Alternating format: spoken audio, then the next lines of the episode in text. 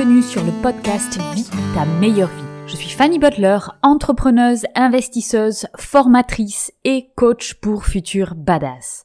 Je suis passionnée de neurosciences et de dépassement de soi et je vous propose dans ce podcast de trouver des clés et outils que vous pouvez appliquer dans votre vie afin de créer votre meilleure vie.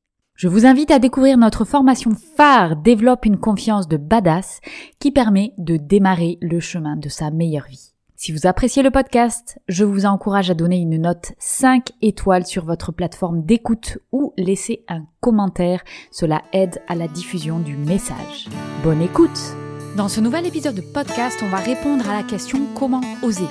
Et oui, oser, c'est bien le facteur commun à toutes les personnes qui vivent leur meilleure vie. Si vous ne me croyez pas, allez écouter les interviews du podcast Vie ta meilleure vie et vous verrez que toutes les personnes qui vivent leur version de leur meilleure vie ont un point en commun, elles ont osé. Alors, ils ont osé rêver grand, mais aussi oser passer à l'action. Et c'est bien souvent là où l'on pêche. On fait tous les exercices de développement personnel qu'on trouve dans les livres, ensuite toutes les méthodes qui nous permettent de rêver et de comprendre ce qu'on aimerait faire dans la vie. Et puis, au moment de passer à l'action et de le faire, il n'y a plus personne. Alors ici, je vous propose quatre techniques à mettre en place pour passer à l'action et oser faire les choses concrètement. Technique numéro 1, disséquer les objectifs qu'on a en tout petits pas. On ne le répétera jamais assez. Une des erreurs les plus communes qui va nous paralyser pour le passage à l'action, c'est de voir trop grand, de voir l'objectif dans son entièreté. Si je me dis je veux améliorer ma vie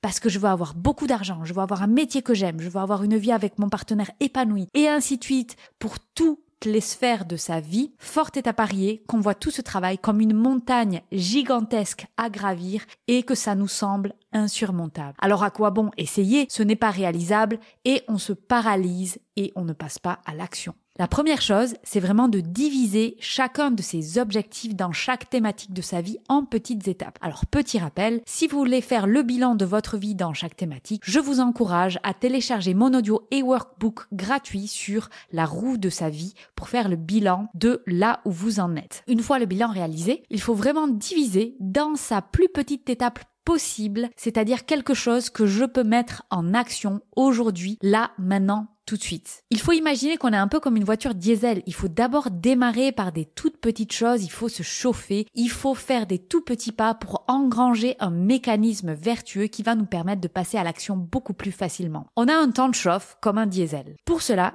il faut d'abord commencer tout, tout, tout petit, même si cela nous paraît minuscule. Si chaque jour je fais 1% pour me rapprocher de mon objectif, à la fin de l'année, j'aurai avancé énormément. On a toujours tendance à avoir du mal à estimer notre impact sur le long terme. Si on fait des petits pas chaque jour, on est plus efficace que si on imagine faire des grands pas pendant une semaine. Et c'est la meilleure stratégie à implémenter, c'est des petits pas sur le long terme. Il faut voir la réalisation de sa meilleure vie comme un marathon. On ne va pas commencer par un grand sprint qui va complètement nous briser sur les premiers kilomètres et on n'aura plus assez de gaz pour finir la course. Mauvaise stratégie. Il faut y aller kilomètre par kilomètre, voire un pas après l'autre. Donc dès à présent, essayez d'imaginer là maintenant tout de suite en écoutant ce podcast, vous le mettez sur pause et vous vous dites quelle est la plus petite action que je peux faire aujourd'hui pour me rapprocher de mon objectif? Et vous le faites. Ensuite, Technique numéro 2, c'est la technique des 5 secondes.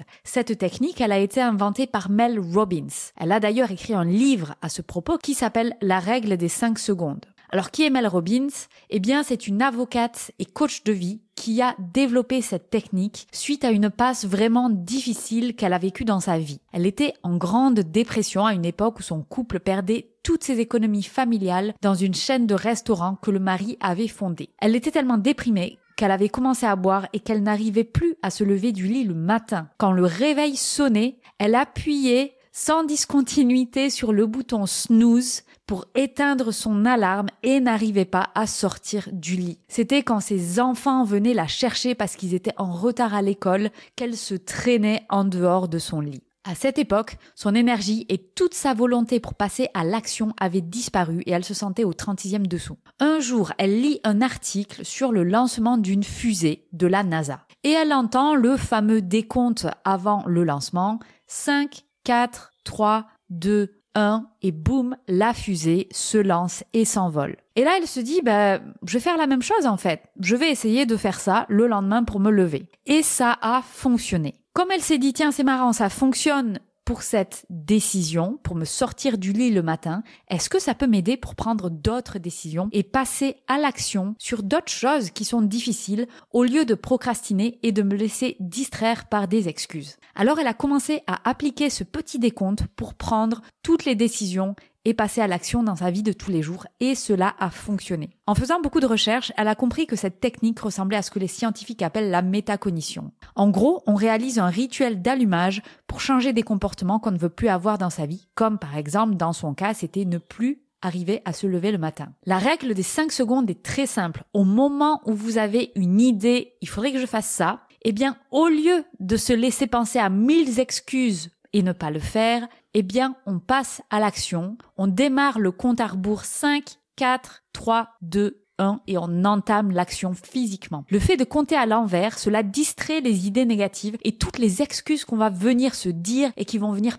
parasiter notre passage à l'action et nous faire procrastiner. Cela va changer tout ça dans notre quotidien. Évidemment, il y a des choses dans notre vie qui vont demander une longue réflexion et la règle des 5 secondes ne va pas forcément s'appliquer. Mais c'est extrêmement puissant pour tout ce qui est les actions qu'on doit implémenter dans sa vie tous les jours et qu'on ne fait pas et qu'on procrastine. Pourquoi ça marche? Parce qu'on interrompt les réflexes de défaite par ce décompte. Ce décompte nous distrait de nos excuses qu'on va se raconter pour remettre à plus tard et on passe à l'action au lieu de penser à comment remettre à plus tard. Testez cette technique et vous allez voir, je vous garantis que vous allez avoir des changements directs dans votre vie de tous les jours. Un exemple très simple, c'est on se dit toujours "Ah, mais je veux reprendre le sport" et puis on remet sans arrêt à demain. Eh bien, on peut facilement se dire 5 4 3 2 1, je vais courir. Eh bien, on peut utiliser cette technique pour passer à l'action et aller courir alors qu'on le procrastine depuis le nouvel an. On regarde ses baskets, on compte 5, 4, 3, 2, 1, on les met et on va courir. Point barre. Testez-la, c'est très puissant. Technique numéro 3, c'est le scénario du pire. En général, quand on n'ose pas, c'est qu'on se fait tout un film sur les conséquences de passer à l'action et d'oser. On va penser à des scénarios absolument apocalyptiques. Si je fais ça, je risque de ne plus avoir d'argent, je vais plus pouvoir donner à manger à mes enfants, je vais finir sous un pont, ma famille va me détester, etc., etc. Alors, je veux là maintenant tout de suite que vous mettiez votre podcast sur pause et vous réfléchissez. En fait, qu'est-ce qui va vraiment se passer si j'imagine le pire scénario si j'ose? Par exemple, j'aimerais avoir une augmentation et je n'ose pas aller parler à mon Qu'est-ce qui va se passer si jamais j'ose? Quel est le pire scénario? Le pire scénario, c'est que mon patron va me dire non et je vais peut-être être gêné, je vais avoir une émotion désagréable. Ok, est-ce que je peux vivre avec ça? A priori, oui. Ça va être désagréable, je vais peut-être me sentir idiot, mais j'aurais osé. Et plus on ose faire des choses qui nous sont inconfortables, et plus on va rentrer dans le cercle vertueux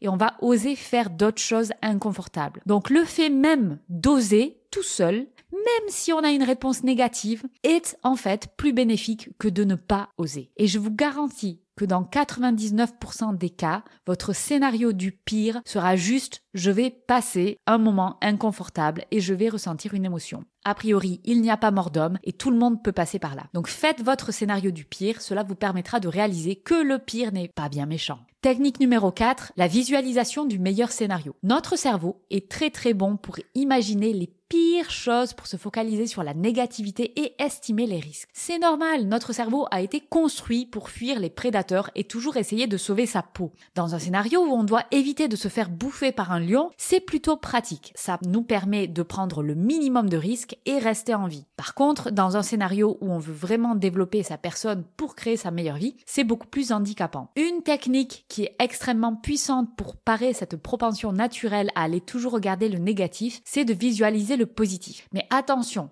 il ne s'agit pas ici juste de penser ah oui, ça pourrait bien se passer. Non, non, non. Il faut vraiment fermer les yeux, voir toute la situation se dérouler devant ses yeux et ressentir dans son corps comme si on y était toutes les émotions et toutes les choses qui vont se passer. C'est une technique qui est énormément utilisée par les grands sportifs pour gagner. Par exemple, un combattant, que ce soit en boxe, en MMA, peu importe, les personnes qui font des combats professionnels, ils imaginent le déroulement d'un combat, ce que va faire l'adversaire, et ils ont déjà pensé à plein de scénarios qu'ils ont visualisés. Ils savent quel mouvement ils vont faire si l'adversaire fait ci ou ça. Et de ce fait, ils préparent déjà leur corps et leur esprit à dérouler le combat avec bien sûr à la clé le succès et la victoire. C'est un moyen de tromper son cerveau. Notre cerveau ne fait pas la différence entre quelque chose qui n'est pas forcément réel et quelque chose qui est réel. Alors nous pouvons utiliser ça, c'est-à-dire qu'on va mettre des images et des sensations pré-enregistrées de quelque chose qui ne s'est pas encore passé pour augmenter la possibilité que cela arrive. Si je reprends mon exemple d'aller demander à son patron une augmentation, je veux que si c'est votre cas, si vous voulez aller demander à votre patron une augmentation, vous allez visualiser la réunion, la conversation que vous allez avoir avec votre boss. Vous allez visualiser tout ce qu'il va pouvoir vous dire